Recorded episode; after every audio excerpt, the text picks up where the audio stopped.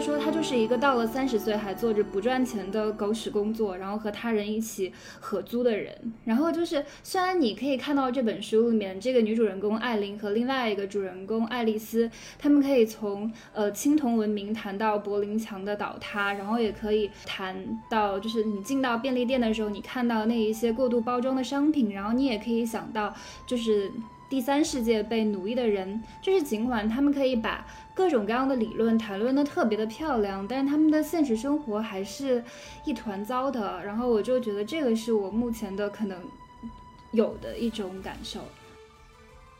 自己之前也会有很多被拒绝的时刻嘛，我就想起我就是非常喜欢的一个，就是去年期刚出道的，就韩国的一个就是音乐的一个新人，他当时是从初中还是小学就开始学吉他，那个时候就是他是班上就比较差的那那些学生，就是他也觉得说是很音痴，但他前年他就第一次在一个选秀节目当中出来的时候，他就一个人就把整个。节目都炒火了，大家会说他是天才之类的，但我觉得是他真的就坚持了很多年，我觉得才有可能看到希望。但就这么说，也有可能是大家坚持了很久也没有一个结果，还挺就是有一些希望，然后有一些悲伤吧。我觉得这些事。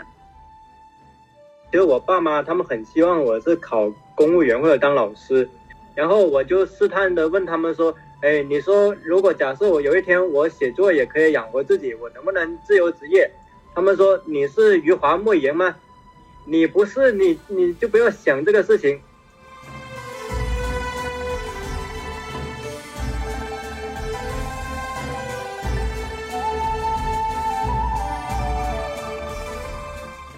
大家好，这里是由 JustPod 主办的 Just Read 夏日播客读书月的现场直播，会持续三十五天，从七月二十五日到八月二十八日，每晚七点尽在 JustPod 视频号直播间。本场直播会在十月文艺视频号直播间同步转播。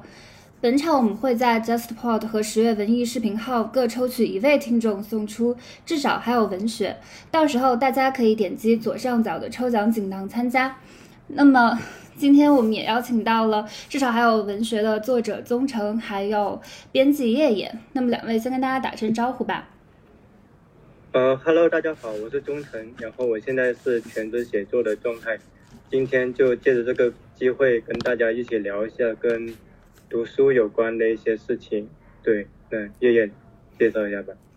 Hello，大家好，我是叶叶，就很高兴今天可以这样跟大家见面。然后我其实除了是编辑之外，我还有运营着一个韩国文学的微博和公号，所以也挺希望借着这个机会跟大家多多聊聊韩国文学，让韩国文学，呃，被更多读者能够有了解。嗯，就这样。嗯，因为我们这期的主题还是跟文学相关的嘛，所以想问一下各位，是从什么时候开始喜欢上文学的？我觉得我好像就。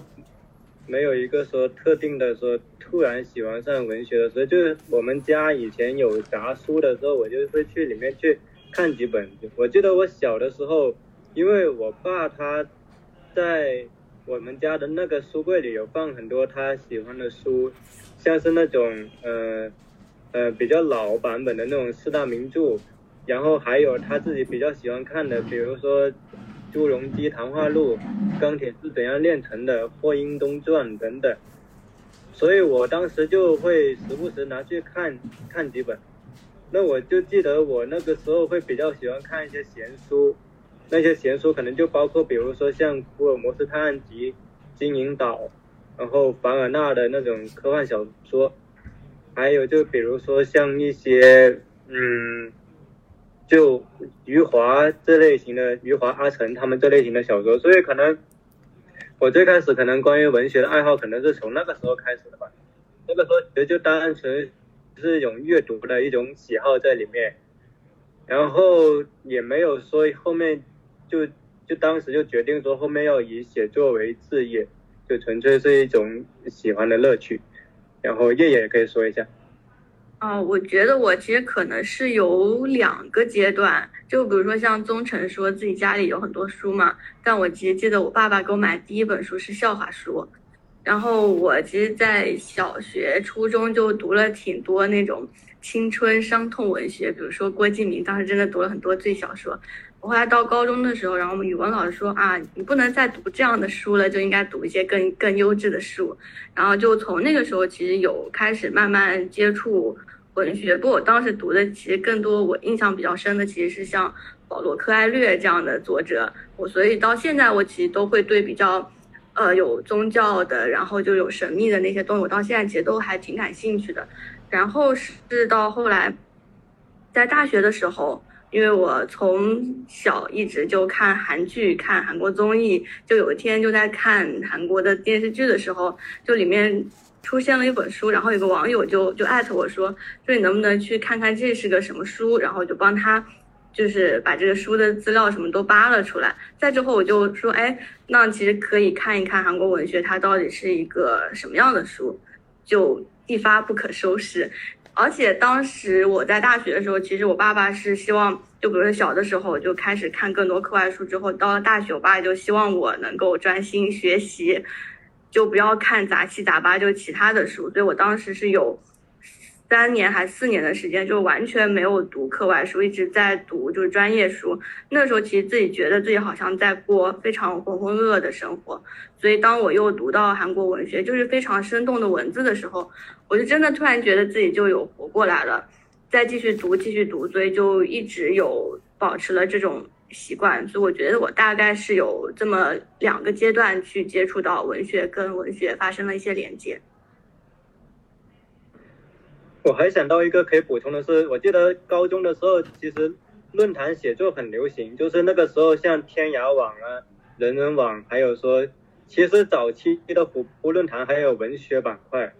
就是我记得那个时候，其实很多有文学爱好的人，他们都会去上论坛，也没有稿费就去写东西。我记得我最开始写东西的时候，就是在论坛上瞎写，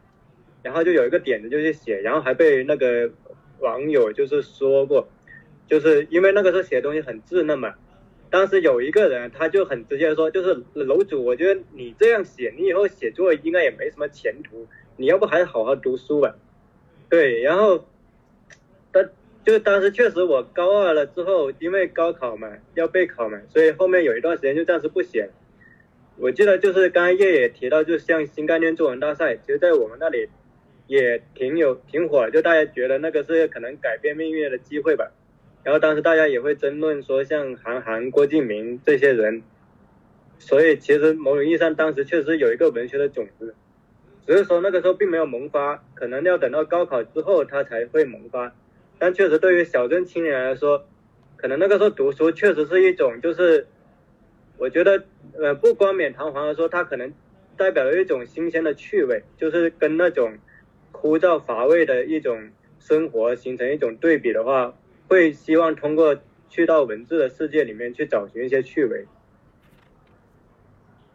我觉得我好像现在能够想起我当时刚刚开始看就是那种青春伤痛文学的时候，我觉得就是现在可能会有很多批判，就包括那个时候也是，但我确实是从。那些文字当中也能够看到，就一些生活的痕迹。比如我现在都能记起来，是就有一个描写是说，那个主人公他非常的紧张，然后就用那个，呃，就是手一直在抠那个公交车上还是那个大巴车上的那个椅子的那个皮皮垫。我就那个时候会觉得说啊，原来就是感情是可以这么细腻的去表达。我觉得这个对我影响其实。挺大的，就能够去发现，就是人有这样的情感，人的面貌是这样子，我觉得是个特别重要的事情。就像我觉得我那个时候说，我觉得自己好像就非常浑浑噩的生活嘛。如果我没有再接触到文学，我在之前的话可能会有一个比较平淡的意识，说我在过非常浑浑噩的生活。但是我觉得接触了文学。就又重新去看书之后，你看到别人的情感，也会去想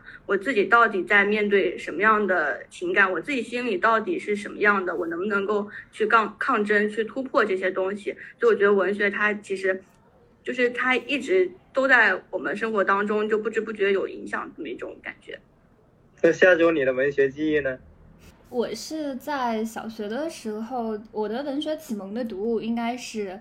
呃，露西·莫德蒙跟玛丽的《绿山墙的安妮》就是那个安妮系列，然后还有就是他写的艾米丽的系列。就是为什么会喜欢那样的呃小说？因为在那个年纪，然后它是一部。呃以女孩成长为主题的小说，然后那个小女孩，然后她。呃，身上的性格会让我觉得有很多相似的地方，比如说他们都有那么一点点的孤傲，然后有一点点的清高，然后和身边的人可能有那么一点点的格格不入。但是最重要的是，这些小女孩都特别的热爱文学，然后她们能够通过文学寻找到自己的意义，找到自己的价值。然后那个时候我就觉得，哎，我也可以这样。就是在很小的时候，确实是通过这些就是比较优秀的童话吧，就是或者是那种少女成长书籍、成长故事，获得对文学的感觉的。哦，然后就是刚才也有提到，就是可能现在就是反过来，大家很多人都批评的，像是郭敬明、呃韩寒之类写的那些青春的文学，其实也包括我在上初中的时候，其实并没有读特别多的。呃，就是现在你可以说是称之为比较好的、质量比较高的作家的作品。然后我也是看了七几年的东西，然后你就是会顺着他写的东西去摸索哪一些有更好的作家，然后就是顺着这些所谓的青春文学，一点一点的去深入了解更多的文字。哦，我我想起就我前段时间看的一个综艺里面，就是是一个韩国的脑科学的博士，他就家里就。装装修的都是跟那个图书馆一样，就非常非常多的书籍。然后当时综艺节目去拜访他的时候，就有一个主持人问说：“那些书就是你是怎么样找到这些书、遇见这些书的？”然后那个那个脑科学家他说：“就书其实不是我们去找，就书他自己会来找到我们。就是像刚才下周说的那个，就通过一本书里面他提到了别的作家，然后在这个过程当中他是就是。”通过这个作家去连接到另一个作家，然后在另外一本书当中又得到了更多的一些就关于书的这些线索。我觉得有这种，嗯。那就就既然你们都聊到自己小时候那种文学启蒙嘛，但我注意到其实很多喜欢文学，其实多少都都写作的志趣。你们小时候会有随便写点东西吗？当时会有一个写作的理想在里面吗？那到了大学的时候有没有？去选择相关的专业，比如中文系呢？呃，叶叶可以先说。我想起我小的时候，我就刚刚就你们就是小时候的经历都是比较优质的一些文学作品嘛。我我的开头就是笑话书，然后我就想起我的小学也有写一些东西，然后当时写的是是我是猪猪国的公主，就是这种很可怕的故事。然后我其实好像是在就写，我们会有老师让我们每周写周周记之类的，但那个过程当中，我觉得是写了特别多自己就是对生活的所思所感，然后那种感觉我觉得是挺好的。但我觉得我大学就其实我比如说让我说我对写作的志趣或者那个，我觉得我倒是没有的。然后大学的专业也跟就是文学其实是完全没有关系的，可以下周来讲一讲。哦，我是小时候是有想要成为作家的，因为那个时候就是，呃，我觉得可能写东西它是一种本能，就是你就是想写。那你就是会觉得想要把这个事情做下去，但是在小小的时候，呃，你也会遭遇到各种各样的阻力。那么最显而易见的、最寻常的，也就是父母可能觉得你应该就是更好的去，呃，就是读书，然后而不是去写东西。所以我觉得可能是在很多我们的成长的经验当中，家长都是认为就是。看这些小说是看闲书，嗯，是不利于你自己的，就是你自己的功课的，就是不利于高高考的，是一种不务正业的行为。那所以说，就是这种成为，呃，想想要写东西的这个欲望是不断的，可以说是不断的被打压，没有被栽培过。那到了就是大学的时候，可能就是会反过来，有一段时间表达欲是减弱的，就是说写。呃，虚幻故事的表达欲是减弱的。我觉得可能也是在成长的过程中，你会就是说怀疑，就是你小时候的那种你觉得近乎本能的，你认为你自己要成为作家的那样的一种想法，到底是你真的具有文学才能，还是只是你在那个年龄你有一个特别充沛的表达欲？你是因为有一种充沛的过剩的情感需要抒发出来，但是等你过了那个年纪之后，你可能迎来的就是一片空白和荒芜。就是你可能就是会发现那个写东西的感觉在什么时候突然之间丢掉了，但是现在又会反过来觉得自己是不是要写一点什么东西，好像不是一个近乎本能的驱使，而是把它当做一种。呃，是不是可以通过这种方式进行一些创造，去削弱日常当日常生活当中那些反反就是反复的日常的工作当中的一种螺丝钉的感觉，就是被异化的感觉，就是会想，就是自己写出来的东西可能是抵挡这种异化的一种方式，但是跟小时候不一样，可能小时候还是更自大一点，觉得自己真的可以成为一个作家。那那宗辰，你是不是在我们这里是唯一一个一直坚持着自己的文学梦，然后还写了一本书的？我觉得这么说太咋咋呼呼了。我就觉得，我一开始写呢，就是你会有一些东西，你觉得是口头表达会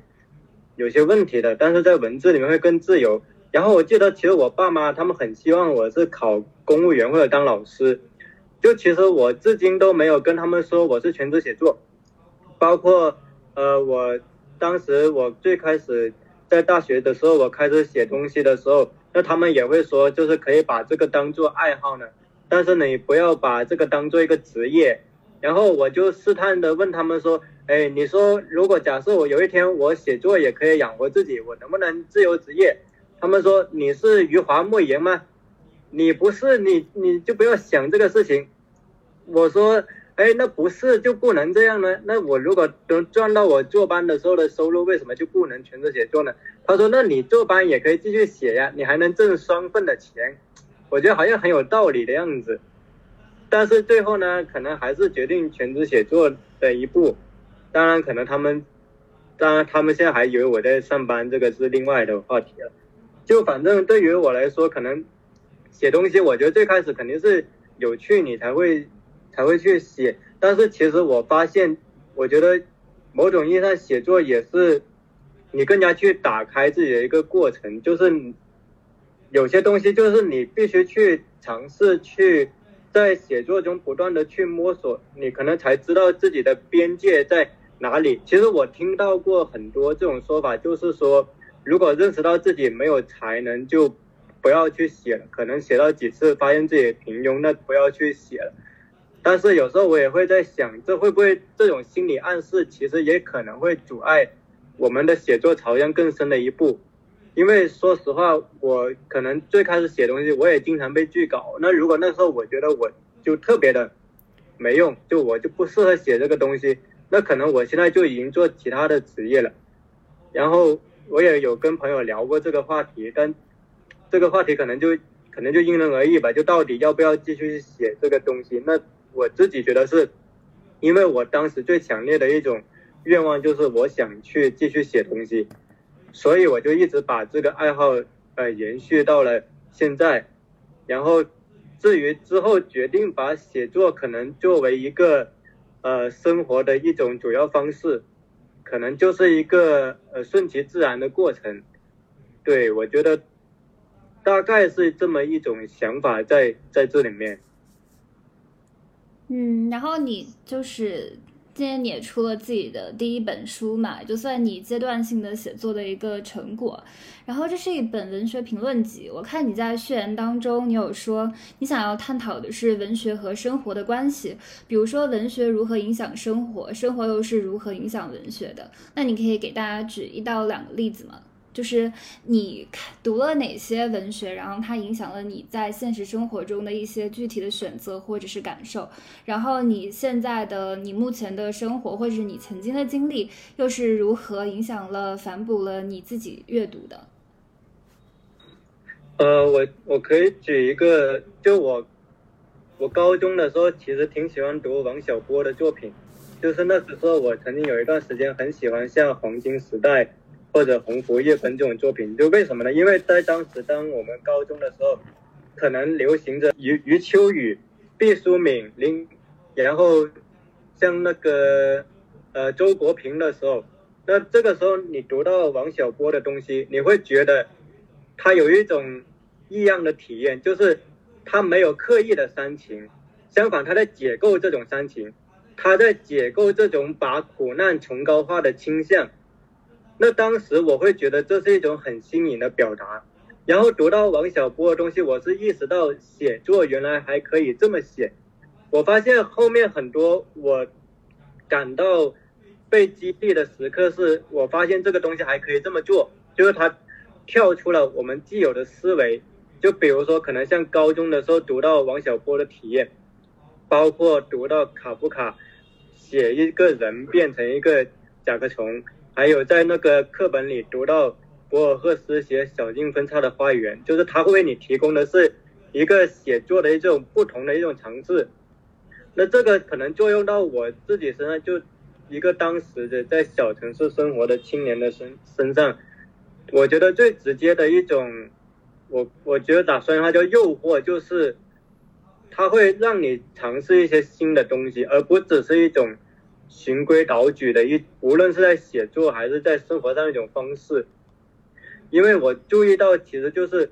有的时候，其实我们的生活被框定，是我们被灌输了一种你应该怎么去过，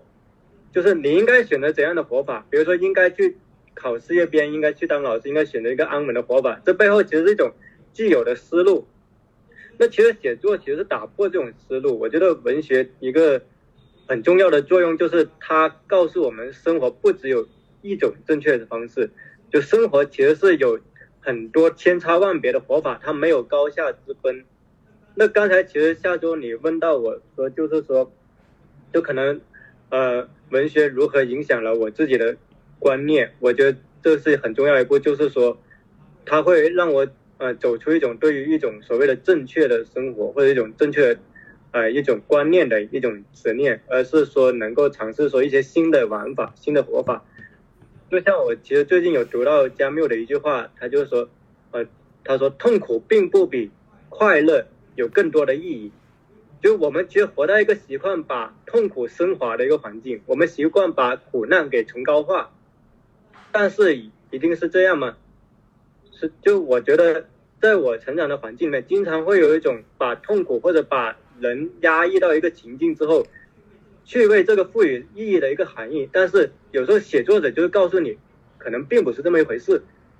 那第二第二点，我觉得写作或者说阅读文学给我一个很大的一个帮助，给我一个很大的帮助，就是说，其实文学是一个解构本质的东西。就我们有时候说话经常会说，嗯，本质上这个是什么？根本上这个是什么？但是有时候文学它其实是，他说就存在这个本质吗？这个本质又是谁去建构的？就是文学它其实经常是用一种不正经的方式说出道貌岸然的事情。也就是说，当一个环境啊，它存在谎言。存在欺骗、存在伪善的时候，那文可以通过虚构的方式来去指出它的要害。在这个意义上，其实文学它虽然是通过一种虚假、虚构的方式，但是它又通向了一个可能更真实一个质地。所以，可能在这个意义上，我觉得文学对我也是一种有一种启发在那里面的。嗯，然后我觉得可能如果要最后的说到一点的话，其实可能是说到我这几年的，也是一个思考，包括，因为这这几年其实所谓的关于实践的话题很火，包括你会发现，可能今天很多人会迫切想要一种回答，就是说，就迫切需要一种所谓的知识型导导师去回答他们应该去做什么，比如我们会发现，呃，中文互联网常见的叫。遇事不决问向标，或者说就是说要所谓的建设大后方什么，就它其实是一个关乎一个实践的问题。那这个其实也会引导我思考，就是文学它跟实践之间一种关系。当然，我也有点怕我现在说太多了，所以可能这个挪到后面说。我觉得这一趴先交给叶叶或者下周先说吧。对。我刚刚就是你在说，就在之前，就你坚持继续写作的那个时候，我就刚刚想起两件事，它可能跟文学没有那么大关系，但我觉得也挺想分享一下的。一个就其实是我自己，我原来是读医的，然后当时就是最后要就毕业选择工作的时候，因为我爸就就非常希望我走一个比较正常的路嘛，就是所谓的所谓的正常，比如说继继续去当医生或者怎么样，对他也会觉得说说培培育我之类的，就就花了很多精力的。你你不能说你你这么一下子就去做做做别的行业了。我当时也有考虑过，说我自己要不就在医院待个五年，然后再走。但是我觉得，如果我其实真正去医院的话，我觉得我很难之后再做出新的决定，我可能就继续会陷在那个环境当中。所以我后面就是在毕业之前，然后我就非常确定的说，我肯定会转行。就刚刚就你在说这个时候，我就想到了这个东西。然后还有一个是你说，呃。自己之前也会有很多被拒绝的时刻嘛，我就想起我就是非常喜欢的一个，就是去年期刚出道的，就韩国的一个就是音乐的一个新人，他当时是从初中还是小学就开始学吉他，那个时候就是他是班上就比较差的那那些学生，就是他就也觉得说是很音痴，但他去年哦前年他就第一次在就是呃一个选秀节目当中出来的时候。他就一个人，就那个节目就把那个呃他自己的那个节目就把整个节目都炒火了，就大家会说他是天才之类的，但我觉得是他真的就坚持了很多年，我觉得才有可能看到希望。但就这么说，但也有可能会觉得，也有可能是大家坚持了很久也没有一个结果，就是还挺就是有一些希望，然后有一些悲伤吧。我觉得这些事。哎，那叶叶，就据我所知，就你现在其实主要做韩国文学这一块，就我也挺好奇，说那你后来为什么会跟韩国文学结缘的呢？就你读的第一本韩国文学的作品，你还了还记得吗？呃，我读的第一本就是那个电视剧里出现那个书，那个电视剧叫做《芝加哥打字机》，然后在里面出现的那个书其实是就是韩国非常有名的一个作家，叫做朴婉旭，他的一本书。当时我看的是台版，然后我现在有带过来。我当时看的是这本书，然后它其实中文版也就这这个是那个台湾的繁体版。中文版也是一八年的时候出了，叫做《故乡飘逸远》，就是那个作家，他是经历了就是韩国被，呃日本就是殖民统治的时候，然后也经历了战争，所以他其实是就有说他是韩国的国民作家，也说他是整个代表了韩国的一个近代史。然后就这本书的话，它其实就是从他的是他的三部曲之一，这个是从他小时候开始就就是韩国被日本殖民统治的时候。就我当时是看这个书的时候，包括他后面的几个书，就是呃，就是他的那些自传，我就突然间觉得说他是真的就是经历了那个时代，所以他就是写的那些东西就是他自己心里的声音，不是说我后面我其实后面也看了很多的韩国文学，当中间我也我觉得会有一些虚假的感情，我觉得他是如果真正经历了这些东西，他写出来的东西就是包含着一种真，而且这个里面他其实有。讲到战争，我觉得以前看的那些战争对我来说会非常非常的苦，就是非常沉重的一种感觉。但他的这个故事，就是从他自己的一些跟自己亲人的一些关系那些故事当中，就从一个小，的确是从小人物去看到整个一个历史的变迁，就是战争就到底怎么样摧毁了一个人。所以我觉得就从那个时候开始，就就持续的去阅读韩国文学。然后就我觉得韩国文学就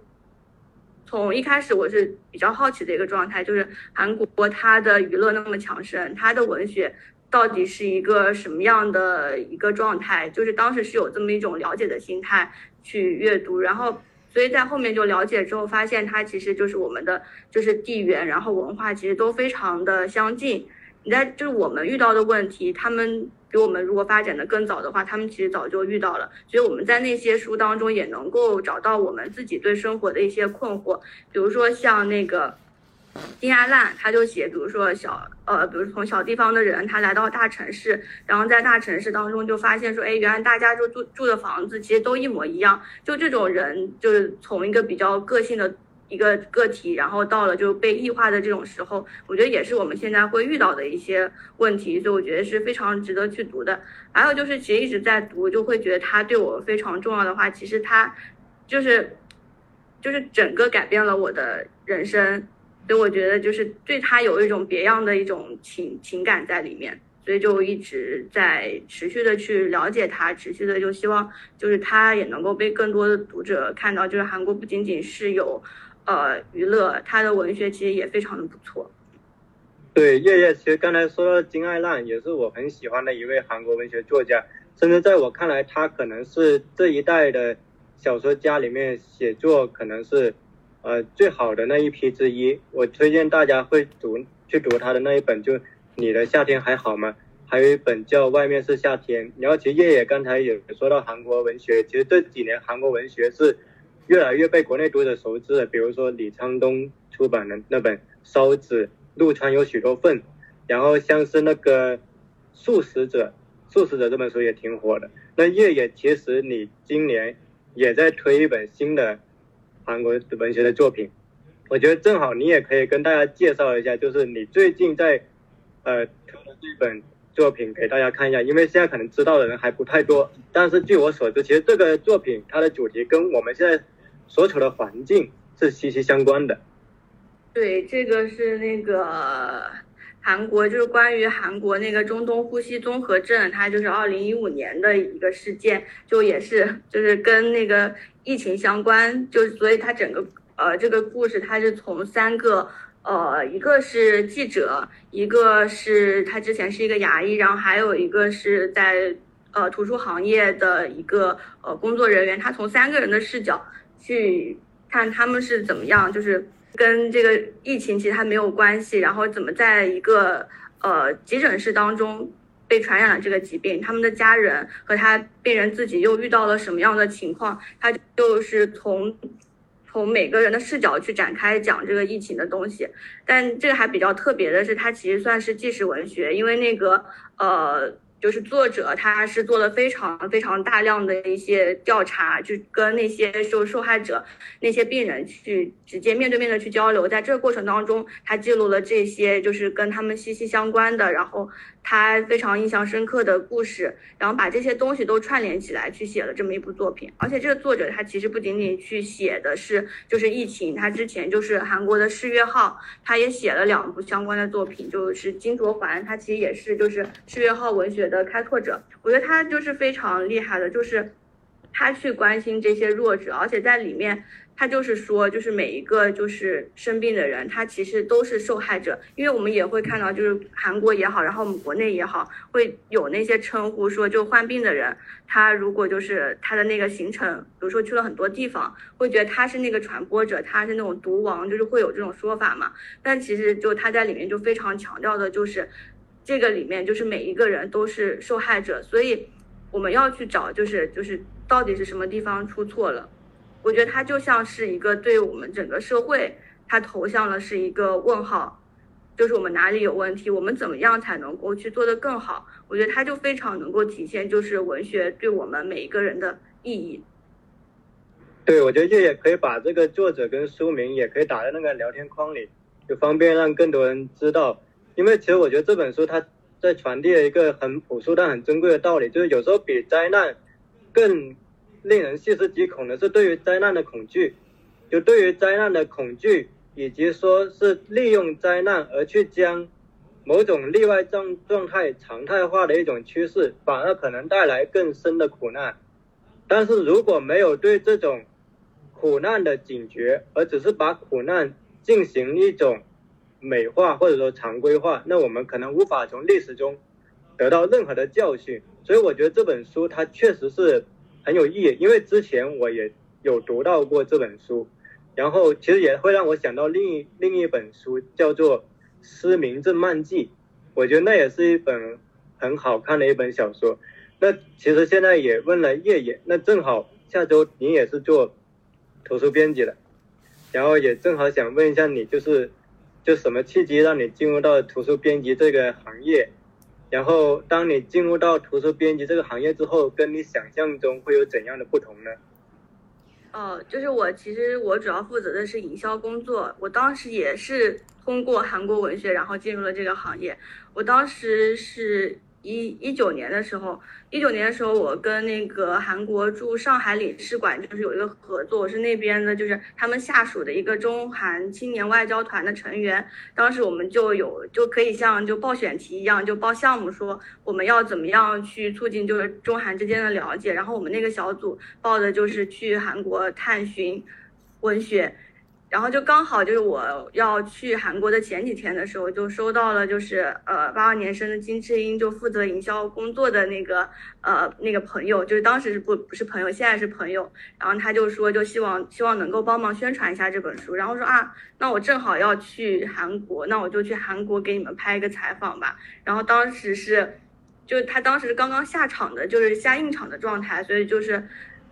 非常非常紧急的，就我在去韩国的前一天，他就在把这个书就送到了杭州几本，因为我当时在杭州，然后送到了上海几本。送到上海是因为我要从上海去出发去韩国，就是在那天前一天才收到这个书，第二天第二天就带着这个书去韩国做了采访，就是有这样一个机会，所以说去接触到了就现在的就是工作室，就非常非常顺利的就说那就。来到这边工作，因为当时本身就是想说我要转行嘛，就非常快的把这个事情定下来了。就是进入这个行业之后，其实我觉得我在做了一年多的时候，我觉得都是一种比较轻松的状态，因为当时我们工作室就是没有那么严的一些目标之类的，就是说你对书的感觉，我觉得当时是非常凭直觉去做这些工作的。但是比如说到到去年下半年，今年开始，就是会。就是会更加强调说，我们必须要做出一些什么成绩来。就是在这种状态下的时候，我就说给自己去定目标，就会发现其实是一件非常累的事。就是我对这个书，我们对书的一些就可能是存在一些想象，但是到这个书就真正的到读者之间去的时候，我觉得它非常快的有。会能够得到反馈，一个就是我们对书的那些感觉，我们对书说觉得这书很好，可能真的只是我们的想象。就我们到了读者那边之后，才发现说啊，原来读者会觉得我们做的有些工作，就比如说有些书，他可能没必要这么做，他有些书又加了一些附加值，那些东西可能是没有必要的。然后那些反馈它非常快，一个就是比如说刚才说的想象，另外就是你会发现这些读者对这个书到底有没有共鸣。其实，在一开始发出去这些书的时候，就很快能够感觉到这个书它能不能成为更大的一些畅销书。所以我最近就对自己这个工作，我觉得还特别迷茫，就是我在这个过程当中，就是到底扮演着什么样的角色，我怎么样能够让书就真正传达到。就是他的受众当当中去怎么样让好的书获得更大的能量？我觉得这个是，就是我最近就一直就是后台一直在思考的事，就觉得非常的困惑。对，我觉得月月说这个其实等一下还蛮值得细聊的。不过在此之前，我也想听一下下周，就是你也是做图书编辑嘛，那你是怎么进入到这个行当里？它跟你想象中的图书编辑的生活会有不同吗？呃。就是我毕业之后选择做图书编辑的工作，也是因为它就是，呃，中文系的几个就是固定的选择之一嘛。然后其实它并没有跟我想象的有多不同，因为在实习的时候就已经有选择出版社，就是有体验过做编辑是一种怎么样的感受。但是就是你要说。呃，有什么具体的不同？不是因为它具体的工作的就是内容上面的变化，而是呃，当我在就是实习的时候，我选择出版或者是媒体，那个时候其实还是更多抱着一种比较虔诚的学习的心态。但是当等到呃，毕业的时候，就是比如说你打开那个租房软件，然后你发现，无论你是做媒体还是做图书编辑，然后你都没有办法用到手的薪资，呃，就是让自己拥有一个比较体面的生活的时候，那个时候我觉得文科无用论的焦虑就出来了，就是，就是我觉得是逐渐的在实，就是从实习到正式工作的这个过程当中，会产生一些，呃，在这个工作之外的一些。就是幻灭和迷茫吧，然后在这个时候，就是，呃，就是你一边做图书编辑的工作，然后你一边看最近新出的萨利鲁尼的《美丽的世界你在哪里》，就会特别有共鸣。然后它里面有写到一个主人公，她叫艾琳，然后艾琳的姐姐就是，因为艾琳她也是一个。就是一个杂志社的编辑，然后他快三十岁了，然后还是跟呃别人挤在一起合租。然后他的姐姐在跟他发生矛盾的时候，他就说，他就说他就是一个到了三十岁还做着不赚钱的狗屎工作，然后和他人一起合租的人。然后就是虽然你可以看到这本书里面这个女主人公艾琳和另外一个主人公爱丽丝，他们可以从呃青铜文明谈到柏林墙的倒塌，然后也可以呃谈到。就是你进到便利店的时候，你看到那一些过度包装的商品，然后你也可以想到，就是第三世界被奴役的人，就是尽管他们可以把各种各样的理论谈论的特别的漂亮，但是他们的现实生活还是一团糟的。然后我就觉得这个是我目前的可能有的一种感受，就是你要问我有没有就是跟想象的不一样，就是这个。然后我觉得在实际。做书的过程当中，就是遇遇到的一些，就是会有一些变化。就是之前看书的时候是从来都不会在意腰封上写什么的，但如果说是图书编辑，他都必须要就是写那个腰封上的文案嘛。所以说之前那一些，呃，一买回来腰封就被我拆掉扔到垃圾桶里，然后现在都不会了。现在就会把每一个出版社的腰封的文案都仔细的看一遍，看一下，嗯，别人是怎么写的。然后还有一个就是，嗯，就是最近的一个感受，就是因为图书编辑他就是最重要的工作之一就是编校。那么在编校的过程当中，他可能就是会必须要处理到一些标点符号的问题。然后在这时候就想到最近一个就是被大家都热议的，就是小说月报它发表了一个公告，就是说，呃，作家说就是说，稿件要说要打引号。就是说说说话的时候要正确使用标点符号，如果没有这样做的话，就一律不予采用。那么其实我们在就是后来我看到你就是也在朋友圈讨论这个事情，然后也有一个编辑给你留言说，其实就是说他们有的时候也不想采用这么死板的标点符号的规定，但是如果说遇到了质检的话，就是又不得不就是使用一种非常标准的标点的符号。所以我觉得就是做编辑当中还有一个感受就是。嗯，你在编稿子的时候，你到底是为谁服务的？那一般大家都觉得，就是你编辑一本书，到最后还是要服务于读者，是读者看的。然后你要保证它的文学性，你要保留它的文学性，是让读者去感受。但是你又不能让这个书脱离质检。然后质检的话，它又会有一些，呃，你也可以把它称之为非常僵硬的、死板的。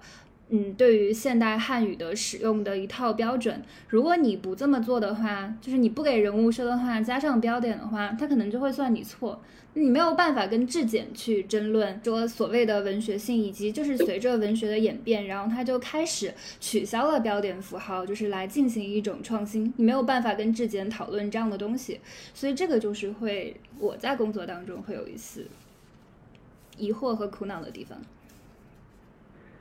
嗯，其实你刚才也说到那个小说月刊的一个东西，刚好我最近也在有有讨论到那个东西。就其实我觉得，我觉得他可能本意是说想要一种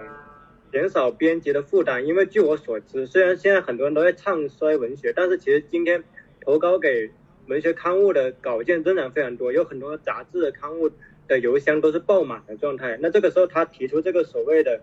呃，所谓的对话不加引号或者双引号就一律不看，他可能初衷呢是一种一刀切的想要拒绝这种所谓格式不规范的稿件，但是这里面暧昧的地方就在于，我们假设如果说莫言、王安忆这样的大家给他投稿，他会因为不加引号、双引号他拒绝吗？不可能的，对不对？其实王安忆很多小说他都不加引号、双引号，很多大家也不加。现代派的很多的文学创作，它都有这种标点符号下的一些，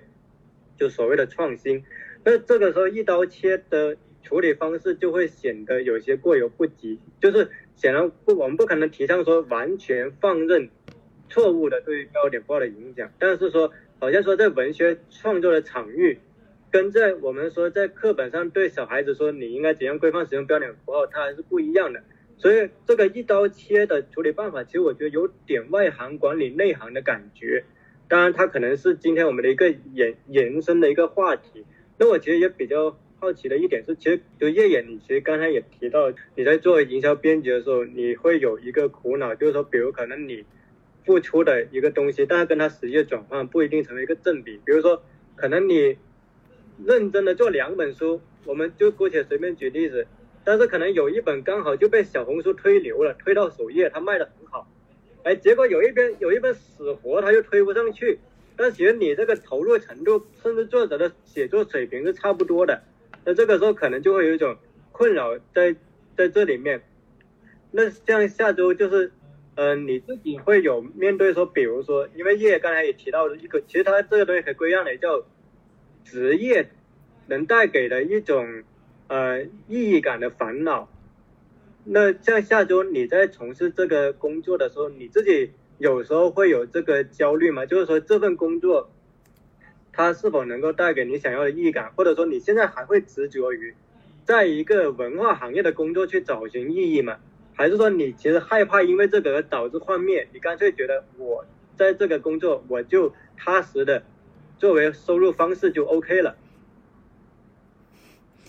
我我就是我之前有讲到，就是。当当我还是一个在学校里读书的读书的学生，不不必在意，就是说具体的经济的压力，就具体的生存的时候，我还是不就是还是抱有一个理想的。但是当你慢慢的真的你沉到生活里面的时候，然后包括就是你有就是具体的在文化行业工作一段时间之后，你就会自然而然的就是就是祛魅了。然后我觉得就是，呃，所谓的这个意义感，我觉得你无论做什么行业，你都有可能是会遇到各种各样的问题的。就是比如说，嗯，就是说做编辑的话，那每个编辑都希望自己能够编辑到我的天才女友啊，或者是秋园呐，或者是夜晚的潜水艇，还有潮汐图这样的书。但是你知道不可能，就是哪怕编辑出这样的书的编辑。然后他的职业生涯也很长，那只是他的职业生涯的一个高光时刻，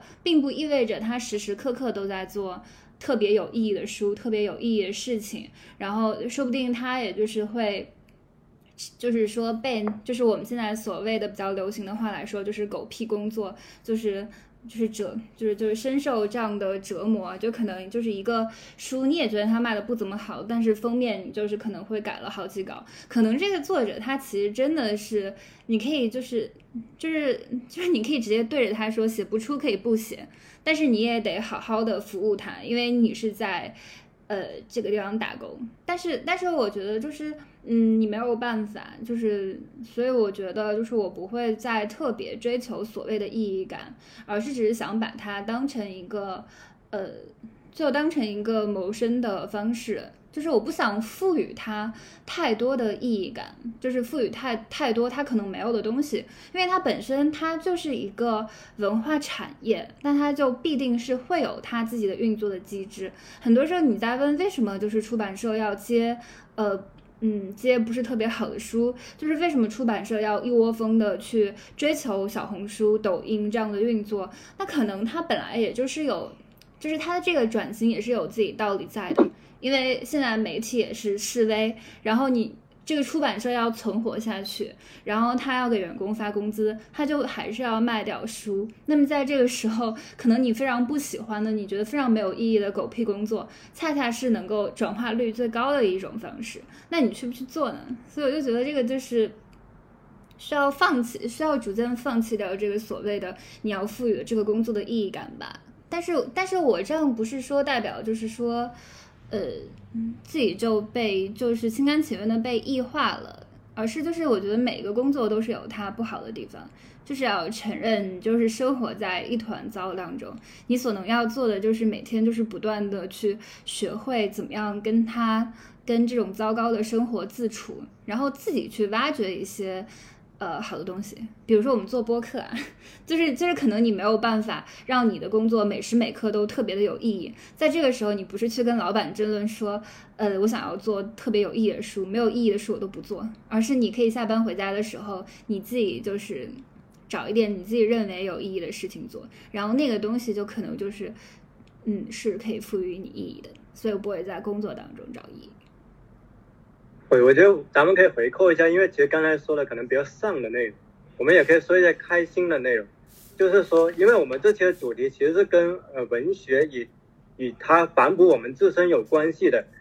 那么就是我们说了这么多，可能让我们沮丧的时刻，但可能也会有开心的时刻。就比如说，我先举我自己的一个小例子，就比如说，呃呃，当我自己可能完成第一次的一个呃投稿发表的时候，我觉得那对我是一个很巨大的激励。这个激励不只是说稿费的激励，因为事实上当时那笔稿费也并不高，而是说真正有一个陌生人，他在茫茫的投稿中找到了你那一份，而且耐心的给他修改。就我印象很深刻，那时候有一位文学编辑，他会跟我细致的讨论，乃至于标点符号的使用，而这个对我来说其实是非常有受益的。所以我觉得在当我。在这个文学的场域里面，我能够遇到一个很具体的、愿意去帮助我的人的时候，我觉得这种感觉是温暖的。那其实我也很很好奇，就叶叶，因为在我的认识里，叶叶是个特别有热情的，来去宣传韩国文学的人。我相信这可能不只是因为所谓的营销的需要，也肯定是投入了你的一个心力在那里的。那在这个过程中，你有遇到？让你感到开心的、鼓舞的时刻吗？就下周说那个，就是就是工作当中的一些意义嘛。我觉得我现在就可能就还是在学习，就是用更平和的态度去面对我的工作。因为我觉得我就是，比如说我转行，我来做这个工作，我就是觉得它对我来说是我非常非常喜欢的东西。我希望能够就在我喜欢的东西当中就获得更多的养分，或者说我，我记得我当时面试的时候。就我们主编有问我说，觉得营销意味着什么？我觉得就是把好的书就是带给更多人。我觉得就能够做到这个话，我觉得是特别特别幸运的一件事。而且我觉得在工作当中也的确就是接触，就是能够去接触更多好的书。而且我们就是工作室能够让我们就是说我们。作为营销编辑，如果有发现就非常好的书，就也能够推荐给策划编辑，然后那个书它也能够真正的成型。比如说我要活下去这个书，它其实就是当时二零二零年我自己读到这个书之后，把这个书推荐给就是编辑，然后就最终就过了两年，就非常艰辛的就能够把这个书出出来。我觉得这个就是非常开心的时刻，就是。对韩国文学，我觉得肯定不是营销，是因为韩国文学我才会来做营销这个工作。我就希望能够让大家看到，就我前面说，就除了娱乐，就除了就大家非常表面能够看到的这些它的外在形象之外，能够去看到它的内在，它有什么样的思想，它的文学是什么样的。我觉得有这种就是非常天真的这种愿望吧。我觉得，但现在就也能够看到韩国文学。就是能够被更多读者看到，我觉得这个是我就是就是这几年下来，就我觉得也挺开心的这么一个事。嗯，还有就是在工作当中，我觉得是我自己喜欢的书，我觉得真的能够让它被更多人看到，就是真正把自己的喜欢就变成了销量，我觉得这是一件挺自豪的事情。嗯，哎，那我想问一下，就是假就假如你要推一本你自己不是特别喜欢的书的时候，就是你就是你内心是会是怎么样的？就是嗯，就是就是你其实还挺啊，你先说哦，没有，就是就是说，假如你要推这个书，但是其实你不是特别喜欢这本书，但是你还是要就是昧着昧着自己的本心，然后把这本书包装成特别有趣的那个。那个书，然后在这个过程当中，就是你会不会有那种特别特特别丧的或者特别烦躁的感觉？有，就实话实说，有。让我觉得这个是有两两个方面，一个就是就是我我自己可就是我自己可能会判断它没有那么值得。我觉得我肯定是有自己的一些情绪在里面。就大家也说，就是你也可以允许自己对这些书有偏好，但是你你。就是工作还是要做嘛。另外就是我就是刚入行的时候就认识我一个朋友，然后那朋友就问我说，就也也问了说你遇到自己不喜欢的书怎么办？我当时的回答，我觉得可能到现在都是一样的道理，就是我不喜欢的书，它一定也有自己的受众。嗯，就我觉得要做的就去找到他那个受众到底是谁。我们最近就其实还有一个书，就是在筹备当中。那个书是我自己读了，就是我我完全不是受众，但是他是我们就那个编辑，他表达出就是非常非常喜欢，能够把他那种热情传达给我，我就会想说啊，原来他那个受众可能是这个样子的。而且我在做调研的过程当中也发现，就这一类型的书，它的确是能够看到他的读者面貌是什么样的。所以我觉得我要做的就是去把这个书推到这些人面前，然后让他们。去验证这个书是不是一本好的书，我觉得我的逻辑大概是这样子的。嗯，其实我自己嗯也会想继续深入探讨一个问题的，就是那你们会怎么看待说就是就是像文化行业经常会有的可能说它的口号跟现实不太符合的问题？举个例子，我们经常能听到文化行业的人会说要关心附近，关心普通人，可是你会发现，其实，在文化行业里面。其实对待呃普通人或者说那些底层员工，可能也没那么光鲜亮丽，或者说当很多人怀着一种期望进入文化行业的时候，他发现他实际上干的依然是我们打双引号的狗屁工作。那在这个时候，呃，怎么样去告诉他们这个其实是有意义的呢？还是说，其实你们也会觉得说，呃，很多在这一行的很多工作，很多重复的琐碎的东西。他可能短期来看，确实是可能不太能够看出来意义。就这个可能可以拆成两个问题。第一个就是说，我们如何去看待这种口号跟实际行动不符的这个问题？就是说，表就宣扬一种不压榨，或者说一种更加可能说更有人情味的工作方式，但现实是不是这样？第二个问题就是如何看待这种对于狗屁工作的一种定义，就是。因为我这也有疑惑，他可能他真的是狗屁工作吗？会不会其实很多看似重复的东西，它其实也是非常有它的必要性的？就呃，我觉得你们两个也可以选答，就是提找一两个来回答，就夜夜跟下周都可以，就你们谁先回答都可以。那我觉得就是口号跟他实际做的不一致，这个太常见了。我觉得就好像就是。呃，就很多人都因为房思琪的《初恋乐园》知道了那个文学本身就是巧言令色。那其实文化行业它巧言令色的现象，就是就是一个普遍的现象。因为因为因为它呃，像是你说的，就很多呃，你看到的这些文化行业，他们可能本来也并没有赚到特别多的钱，那他也不能付给员工特别多的工资。那在这个时候，他怎么样骗员工过来呢？让我觉得就是吸引最吸引年轻人最好的方式，就是给他提供这样的情怀，这这就是他的一种策略吧。我觉得站在老板的角度，就是他的策略。嗯，他要告诉你这个就是呃，就告诉你就是说，嗯，虽然我们没有钱，但是你可以获得思想上的升华，你可以有更有意义的生活。呃，我们做的这个工作不是螺丝钉，是是能够增加你自己的内涵的。能够丰富你自己生活的，当然会这么说。我觉得这就是一种话术。叶叶怎么看呢？我觉得可能就大家进来之前也对行业有所了解吧。我觉得就大家也基于自己的判断，就是我到底要不要来做这个可能看似没有意义的工作。我觉得可能大家都已经自己做出了决定来着的。嗯。然后就前面讲到那个什么狗屁工作之类的嘛，就是我们在。工作当中就也花了很多时间去联系，就比如说你刚刚说，就是，呃，抖呃，比如说抖音或者小红书突然推流了，我之前也会比较抗拒这些东西。我觉得我一开始会觉得非常傲慢的，会觉得说啊，就是那些读者可能就是不看。看书或或者怎么样，就真正读者在别的地方。但我觉得你真正去了解这个东西的时候，就是它背后也是一个个就活生生的读者，活生生的人，他们是真的被那些就比如说博主的文字打动，就在这样子发生连接的时候，就他一定也是这个书的读者。所以我觉得我们就是要去把这种东西，就是它能够给这个书赋予更多的能量，更多的希望。我觉得就是我们要去。做的一件事吧，所以我觉得他就看起来可能会觉得抗拒或者怎么样，但我觉得它里面是有意义在的，也是我们自己追寻的，说让这个书被更多人看到的一种方式。嗯，对我是感觉，其实对于小众的书来说，营销反而是非常必要的。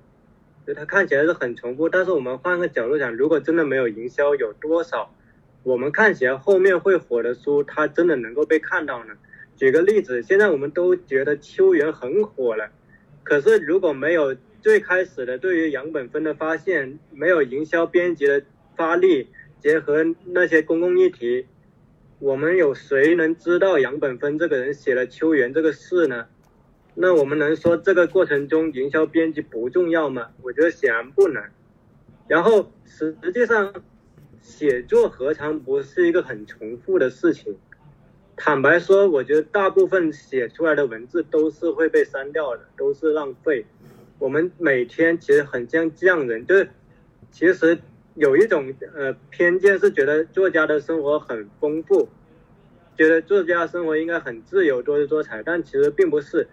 作家或者说写作者的生活，经常是要枯坐在冷板凳里面的，那这里面就要面对很多的重复删减，那这个过程中，但是如果没有经历到这个重复的过程，可能就不能得到最后的那一个东西。所以我是感觉这个议题如果深挖的话，就是他需要把工作中必要必要的重复琐碎跟那个毫无必要的狗屁工作切分开来，因为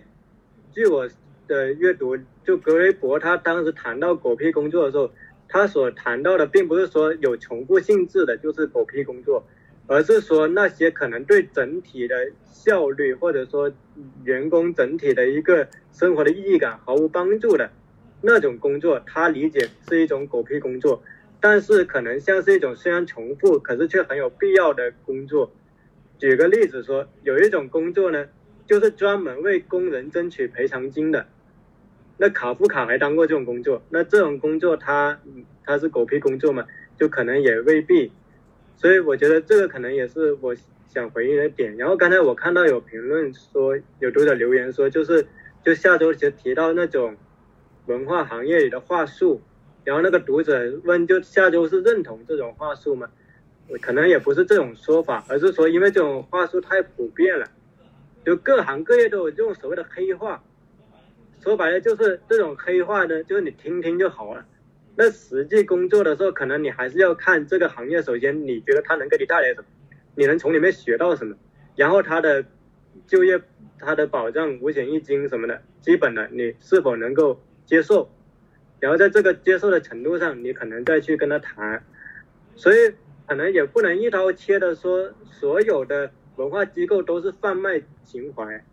所有的人都是卖场。我觉得也不是这样，因为系统是死的，人是活的嘛。比如说叶叶，你也是文化机构里的，我们也是跟他们打交道的，那我们都是活人。我也认识很多真的爱书的人，他们是真实存在的。那与此同时，确实欺负人的也是真实存在的。所以我觉得这可能最后就要具体来看，而不能把一个个现象浓缩成一个标签。今天其实很流行把现象标签化。就是比如把一个人提炼成一个标签，比如说他是资本家，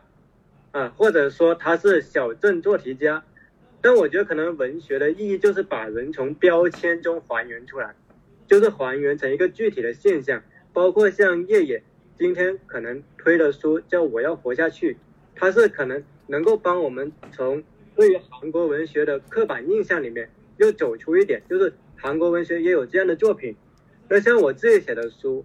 就是我自己写的书，我理解它肯定不是什么说很了不得的书，它只是我的一本小书。但是我也是希望说，因为我在这里面我会写很多关于作家的故事，我是希望把他们还原成一个很具体的人去看待，而不只是说我们下意识去给他定义他，比如说他是什么魔幻现实主义的大师或者是什么，就还是把那个作家或者作品还原到文本细读和对具体的了解里面。这个我觉得是。呃，我想去进行一个补充的一个点，在这里面吧。对，然后其实我们刚刚的问题提纲里面，这还有一些问题，就我们为这次活动就列了一些问题，就是其实有一个问题，就是说，其实是一个关于沉溺感的问题，就是说，就是两位觉得，如果一个人呢，他喜欢文学，但是呢，他对文学具有一种沉溺感，甚至影响到了他的现实生活。那我们如何看待这种现象？就下周跟叶叶，呃，你们都可以谈一下，就对这个问题的看法。那我想反问宗成的是，你就是有什么例子是有人因为看，就是因为沉迷于文学，影响到了他的现实生活，而且在这个叙述里面，这个影响还应该是负面的影响吧？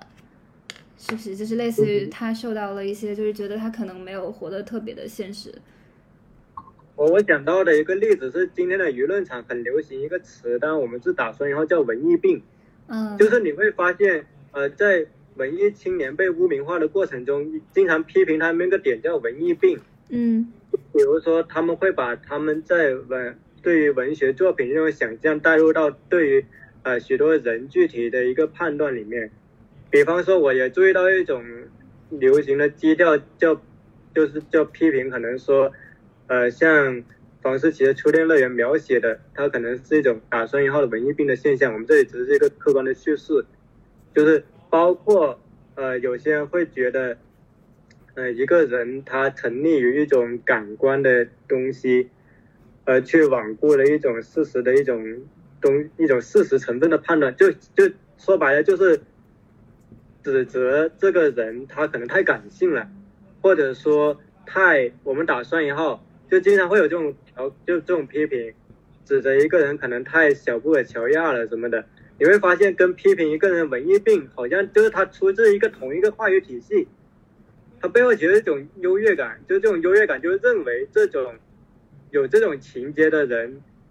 他们认为是一种问题一种病，然后我也会在思考，真的是这样吗？所以其实也挺想听一下下周跟叶叶的看法，就是它是一种病吗？还是说它是一种污名化的，对于一一部分人蛮横的概括呢？我觉得这肯定是对一部分人蛮横的概括。我但是我觉得这个问题挺大的。但是当你在刚才说的时候，我想到了一个经常会被当做文艺病的，就是除了就是你说的房思琪，然后还有个就是。艾玛·包法利安，就是有多少人在读到包法利夫人的时候，会批评艾玛对浪漫主义、对哥特小说的沉溺？就包括在，就是说，呃，就是福楼拜在写这个小说的时候，他也说到了，就是。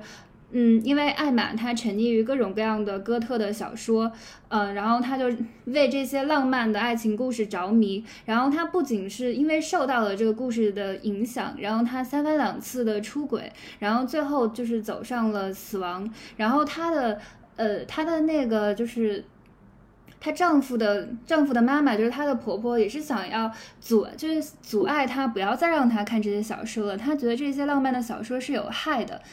然后想让他再多看一些圣经，然后他就觉得艾玛看的这些浪漫的故事是，呃，百害无一利的。那你能说艾玛包法利他就是一个就是文艺病傻白甜吗？但是大家没有注意到，就是当他自己没有办，就是当他受制于他自己的性别身份和他当时的条件，他没有办法去更好的实现自我的价值，他只能通过爱情去实现自我价值的时候，那这个浪漫小说让他沉溺的，让他犯了文艺病的这个东西，其实对他来说就是一种。嗯，虚幻的一种补偿性的策略，是他想要躲避这些生活，寻找到自我价值的方式。虽然这种方式，我们以一个局外人的呃身份来看，他的确是呃不是的，因为他没有意识到他对浪漫爱情的想象已经附上了非常深厚的资产阶级的烙印，然后他也没有意识到自己对。呃，就是他向往那些华丽的服饰啊，然后还有资产阶级的生活方式。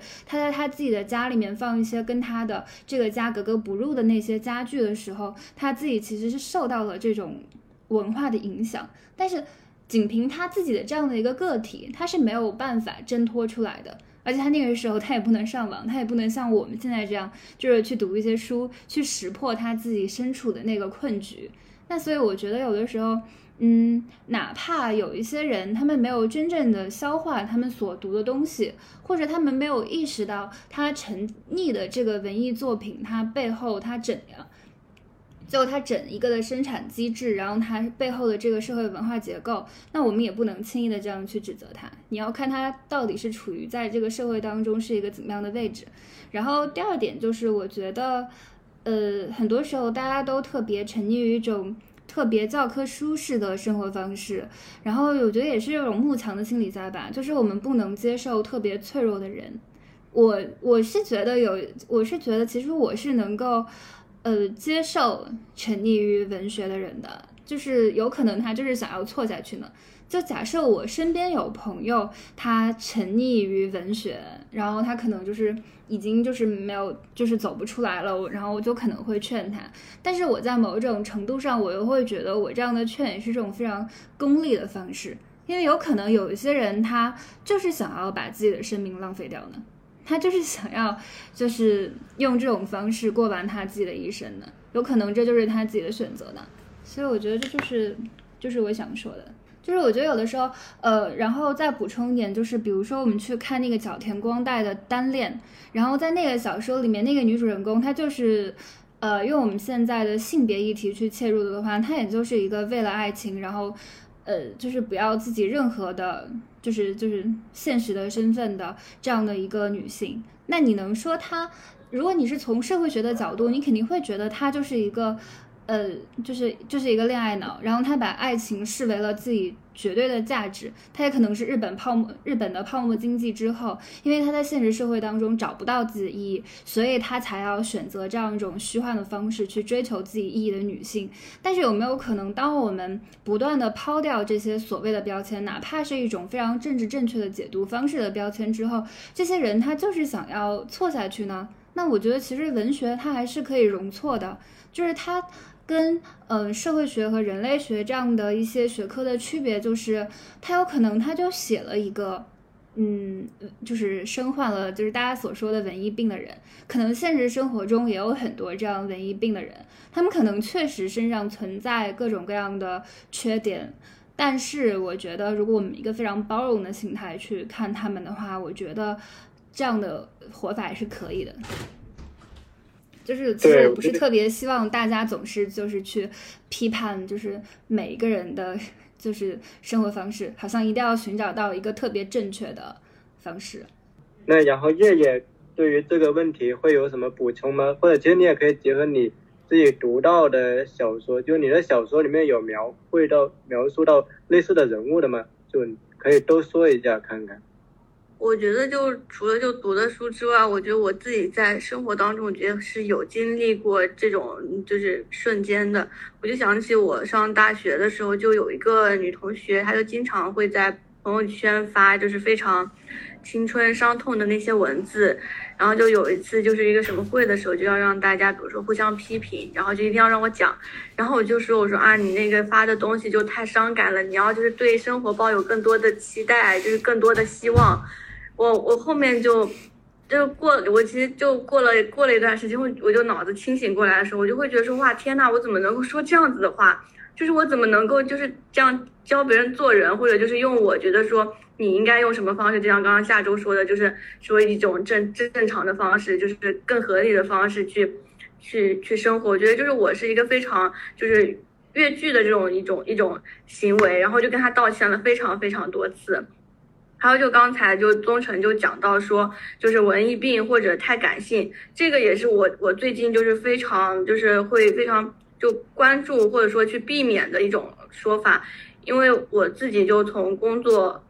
就是我刚开始就是前几年就读非常多书的时候，我就会觉得自己就是内心是非常的充盈的，但我到今年我就是感觉自己压力非常大。就是每天都在忙工作，我今年其实没有读太多书的，我就可能又会觉得我又像很多年之前一样，我就非常浑浑噩噩，我就非常希望我能够就再去通过文学作品，让我能够变得感性一些，让我对生活有更多的感知。还有就我们就是比如说我有两个就是非常感性的同事，我也觉得说他们的那种感性就是一种非常可贵的一种品质，或者可以这么说吧，就。他们对书有感情，就才能够说在这个过程当中不不至于说迷失自自己，觉得这个工作是非常没有意义的。所以我觉得，就是感性或者说文艺病，我觉得它是一种非常难得的，我们要去珍惜我们自己心灵的这么这么一一种行为，这么一种说法吧。我觉得就希望能够更加生动的活着，我是这么想的。嗯，有时候是不是其实反而长大了，反而更害怕去袒露感性的自己？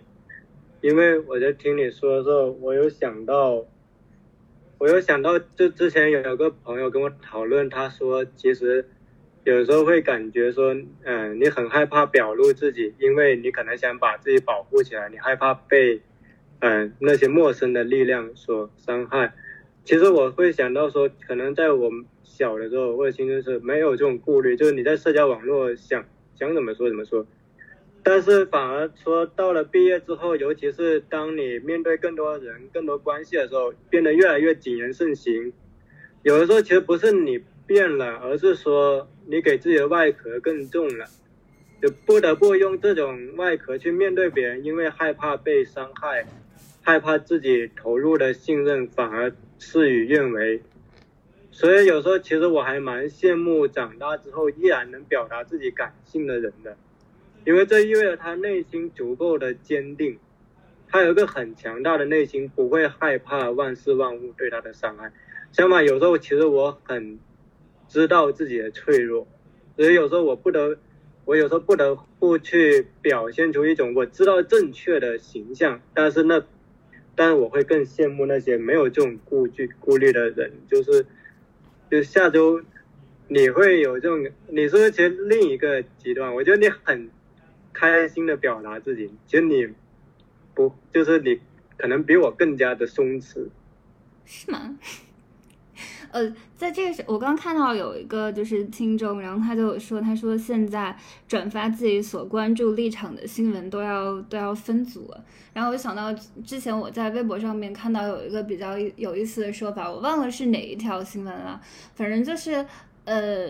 呃，就是有一个动态，然后虽然有很多人在评论里面就是批评那样的一种说法，但是那个的点赞也有很多。然后那个那那个博主就说，其实现在有很多人，他们就是越来越害怕表达自己的观点，害怕自己的这种观点会遭到呃一些围攻，然后他们就只能默默的通过一些点赞的方式来表达自己的立场。但是他们就有有的时候可能就是自己不敢发表这样的观点，我觉得这有可能有的时候也是，呃，就是互联网上面可以公共就是心平气和讨论的这样的空间，舆论的空间越来越塌缩了，我觉得这可能也是一部分原因吧。嗯，比如说你要表达自己的心情，那可能你发到网上，然后不管你怎么说，都可能有一些人过来，就是想要说服你，觉得你自己的观点是不对的，那可能就是久而久之，就会有很多人不愿意再说自己的想法了，就很常见。就是其实感觉是两种现象同时存在，就一种是对立的非常情绪性的声音，但另一种是。越来越多人害怕真实的表达自己，因为害怕卷入这个这个舆论的风暴里面，因为可能今天说错一句话，就可能影响到自己的工作，乃至到自己的现实生活里。其实我们那个提纲里面还有一个问题，刚好是有跟这个有关，就是说我们目前最害怕什么？就是我们问自己的内心，我们目前到底真正害怕的是什么？因为我想到昨天我们看的那个综艺节目，那个综艺节目，它里上高阶职场 啊，对，那个他是讲广广告行业的，就是拍了那个上海广告公司叫 BBDO，我然后里面有一个成员叫小龙嘛，他被问到说你最害怕的什么时候，他就很感触的说他其实很害怕对不起家人对我的。对我的好或者对我的期待，因为他家人为他投入了很多东西，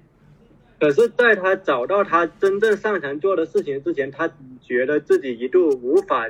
承受这种别人对他好，别人对他的期待，所以他其实很害怕自己对不住这一份重量。我在看那一段的时候，其实也会蛮有感触的，所以也想先问，就是叶叶跟下周，你们在现阶段如果问自己的话，你们会？最害怕什么呢？我我可以先说，就刚刚问到这个问题的时候，我现在最害怕就是我辞职，就是我觉得我很喜欢这份工作，但就前面不是也讲到，就是我有一些困惑嘛，我很担心自己好像就承受不住这种困惑，然后我就辞职。但我现在说出这个话的时候，我就可能意识到，我对这份工作，就对这个行业，就对这些书，我觉得是仍然有热爱的。如果没有热爱，我可能就。不会有这种害怕，所以我就讲出来之后会觉得说啊，我我其实是可以再继续做很久的，就是又治愈了我自己。嗯，其实我还蛮意外的，因为我本来以为其实你今天可能今年还是处在一个上升期，因为我记得年初的时候你的那本《鱼没有脚》卖的还挺好的，然后今天其实听说你特别焦虑，我还蛮意外的。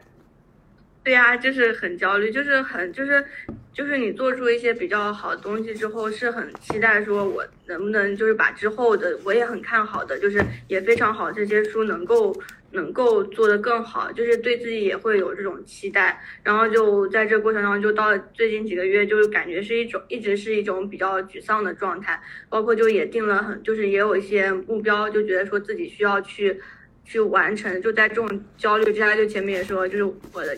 工作到底怎么样能够做得更好？就在这种情况下，我觉得我就是，包括我其实昨天周五的时候，我就感觉自己处在一种非常伤心的状态，就希望能够能够做好吧。就但我觉得这样讲出来之后，会觉得是还能够坚持很久。嗯我觉得大家如果喜欢夜夜的话，可以去买一本《我要活下去》，去支持。啊对 谢谢大家。对，因为坦白说，就是支持，呃，就支持你喜欢的人最好的方式，其实就是去买他的，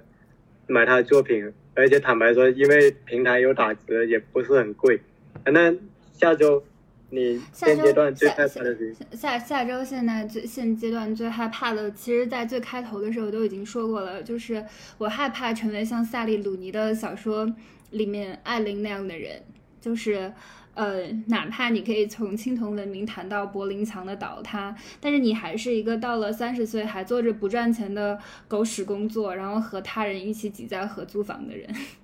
我觉得这是我比较害怕面对的这样的一种结局。然后我更害怕就是，